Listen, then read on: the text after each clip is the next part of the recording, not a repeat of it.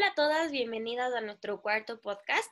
Vamos a empezar con la Isa una serie de podcasts que se van a llamar Confesiones de un embarazo. Hoy les vamos a contar de nuestro primer trimestre. Entonces, yo soy Manuela. Yo soy Isabela. Y la Isa les va a contar eh, cómo fue su primer trimestre y como que todo lo que le pasó. Bueno, el primer trimestre es más o menos hasta creo que las 13 semanas de embarazo. Entonces, como las que son mamás deben saber, el embarazo se divide en tres trimestres. Y fue chistoso porque yo en mi primer trimestre pasé la mayoría sin saber que estaba embarazada.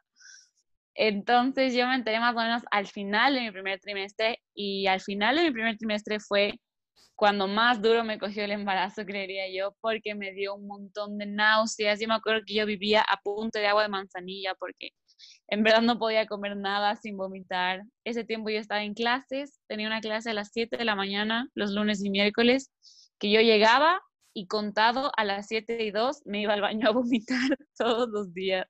A mí sí me cogió durísimo eso de las náuseas y de los vómitos. También me acuerdo que iba al baño cada 20 minutos, o sea, mi vejiga era del tamaño de una alberja, pasaba haciendo pipí. Y era chistoso porque, bueno, cuando ya me enteré, obviamente era lo normal, pero antes de saber, eran todos mis síntomas que daban luz verde a que estaba embarazadísima.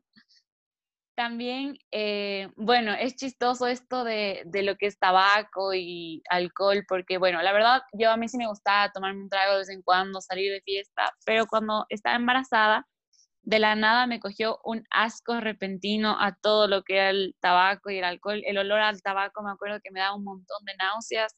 Entonces no solo dejé de fumar yo, dejé de acercarme a gente que fumaba, veía a cualquier persona con un tabaco y huía en verdad porque me daba demasiadas náuseas.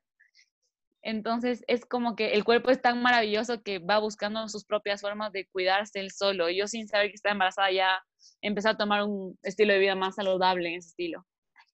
Y bueno, también me acuerdo de mi primer visita al médico. Me acuerdo que estaba nerviosísima. Fue súper chistoso porque estaba demasiado nerviosa, estaba con un montón de miedo. Por suerte fui acompañada de una persona demasiado especial para mí que me acompañó a mi primera cita. Mi novio no pudo ir porque estaba fuera de la ciudad, entonces no pude ir con él. Y me acuerdo que ya era mi primera ida al ginecólogo también, entonces estaba nerviosa por todos lados. Y ya me acosté en la camilla y me latía el corazón al mil, me sudaban las manos, que el doctor me decía como tranquila, o sea, solo le vamos a dar al bebé. Y ya me hicieron el eco y el segundo en el que el doctor puso el sonido del corazón de la Antonia, yo me acuerdo que todo fue paz, o sea, todo se calmó de la nada. Y me acuerdo que me empezaron a salir las lágrimas porque fue una emoción como indescriptible, o sea, me acuerdo que Creo que es una de las cosas más lindas de toda mi maternidad. Eso de escuchar el latir el corazón de tu bebé la primera vez es algo hermoso, hermoso, hermoso. Entonces, ajá, entonces creo que desde ahí intenté como tomar una actitud más positiva, como intentar estar más calmada, pensar cosas buenas, como que creo que el primer trimestre es tan desgastante físicamente que al menos en lo mental como que intenté bajarle un poco porque me acuerdo que es, o sea, te agota total, o sea, tu cuerpo está siendo un ser humano literalmente desde cero y físicamente es agotador, o sea, yo dormía como oso mi primer trimestre, llegaba a la universidad y a las 5 de la tarde y estaba dormida hasta las 7 de la mañana el día siguiente, pasaba, pasaba durmiendo todo el día. Y es por eso, ¿no? Porque estaba haciendo vida, en, en tu barriga estaba haciendo vida y es súper cansado. Entonces, me acuerdo también de los antojos no sé, mucha gente dice que los antojos son invento de las embarazadas para que les mimen. Yo creo que son 100% ciertos. A mí me da antojo de todo, de todo, todo, todo. Yo creo que a veces sí usaba la excusa del antojo cuando me solo tenía ganas de algo. Pero en mi primer trimestre lo que más me daba antojo era de cosas agrias, como un poco para pasar las náuseas. Creo el limón con sal era como mi mejor amigo. Comía un montón de chochos con limón con sal, tomaba agua con limón igual a todo le ponía limón con sal. Me acuerdo que a la lenteja, o sea, el arroz con menestra le ponía limón con sal. Y bueno, sí, creo que eso prácticamente fue mi primer trimestre resumido. ¿Nunca pensaste que era hombre? Porque dicen que supuestamente los antojos de limón y sal son de hombre y los de dulces son de mujer. Yo pasé convencida, de hecho, hasta que supe el sexo ya de verdad, que la Antonia era hombre. Y yo le decía a todo el mundo que la Antonia era hombre. Pensábamos nombres de hombre con mi novio y también por, no sé, porque son esas cosas que dicen que tú le ibas a sentir si es mujer o si es hombre. Yo sentía que era hombre. Y en cambio, la, la, primera vez que fuimos a ver el sexo del bebé, la Antonia no se dejó ver, o sea, estaba con las piernas cruzadas. Y la doctora nos dijo como, ah, eso hacen los hombres. Entonces yo dije, ya, es hombre.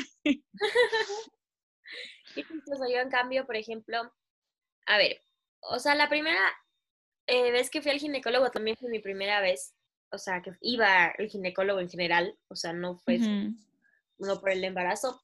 Fui con mi mami y con mi novio.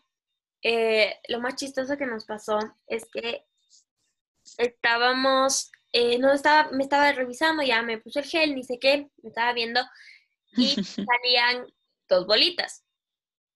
Porque, y bueno, mi novio se puso blanco, pero Isabela no sabe, era de, la pared, pero mal. Y el ginecólogo se mataba de la risa porque obvio se imaginó como que, que pensó que eran dos, pero no eran dos. Después nos explicó que era el, el bebé y el saco es una como fundita que tiene nutrientes y oxígeno y mil cosas. Y bueno, o sea, fue demasiado chistoso. El pobre Francisco casi se muere. Casi se muere. o sea, yo creo que de lo que estábamos hablando antes de no sabía si era hombre o mujer, yo la verdad al principio no, no sabía qué iba a ser. Y mi novio quería hombre, entonces fue como que ya cague, entonces sí, yo también quiero que sea hombre, o sea, Después, no sé por qué, cuando ya la gente empezó a decir como que, ah, yo creo que es mujer, yo creo que es hombre, ni siquiera yo dije como que no, es mujer. O sea, estoy segura que es mujer. Tanto así, que yo me acuerdo que mis amigas eh, dijimos, ya, hagamos una cosa.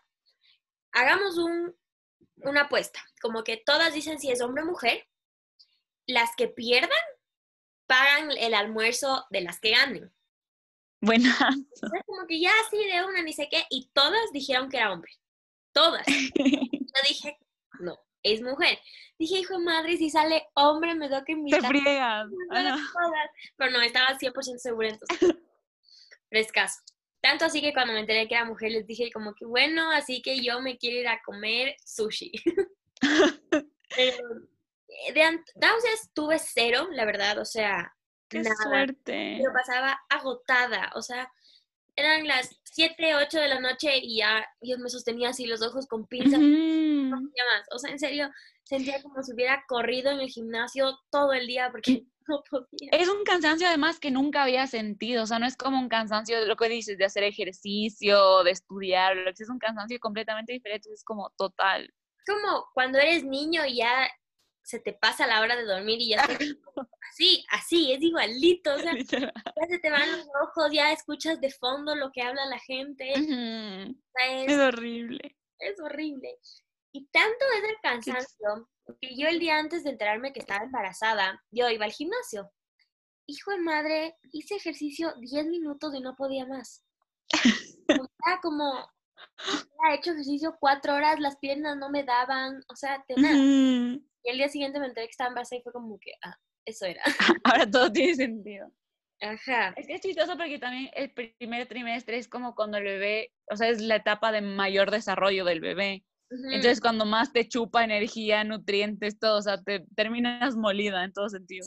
qué bestia. Pasaba con sueño, o sea, todo el día tenía sueño.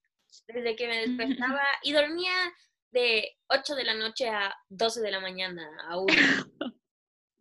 Igual. O sea, por ejemplo, para la universidad tenía clases a las 10, empezaba a las 10.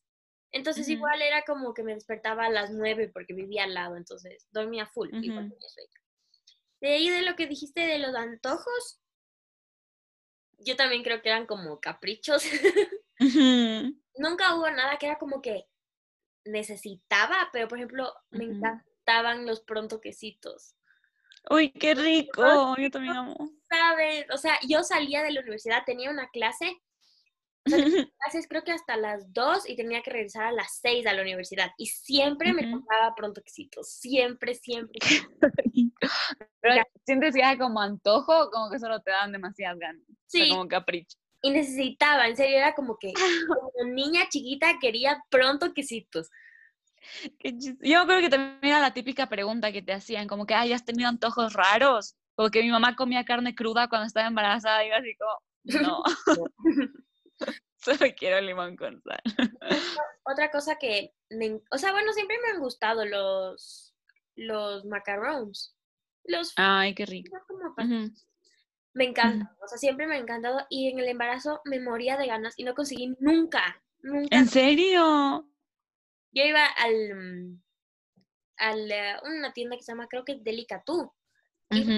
Todas las semanas de nunca había. no. Y dicen que cuando a la mamá no le cumplen los antojos, el bebé sale con manchas cuando nace. ¿En serio? Ajá. Ah, mi, mi hija tiene dos. ¿En serio? Aquí en toda la, o sea, en toda la nuca y en la pierna. Los macarrones.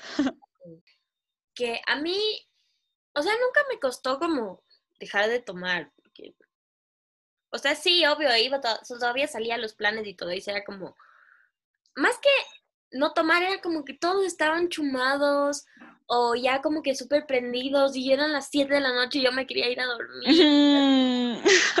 Quiero irme.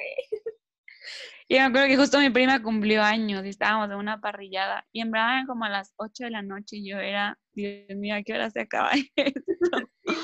Te juro, por más chévere que, esté, que estén pasando, y era como, ya, necesito irme, necesito mi cama. Me quedó clarito. De ahí, por ejemplo, no es que tenía ganas de tomar, pero por ejemplo quería una cerveza, o sea, quería una cerveza helada, como que fondearme la cerveza.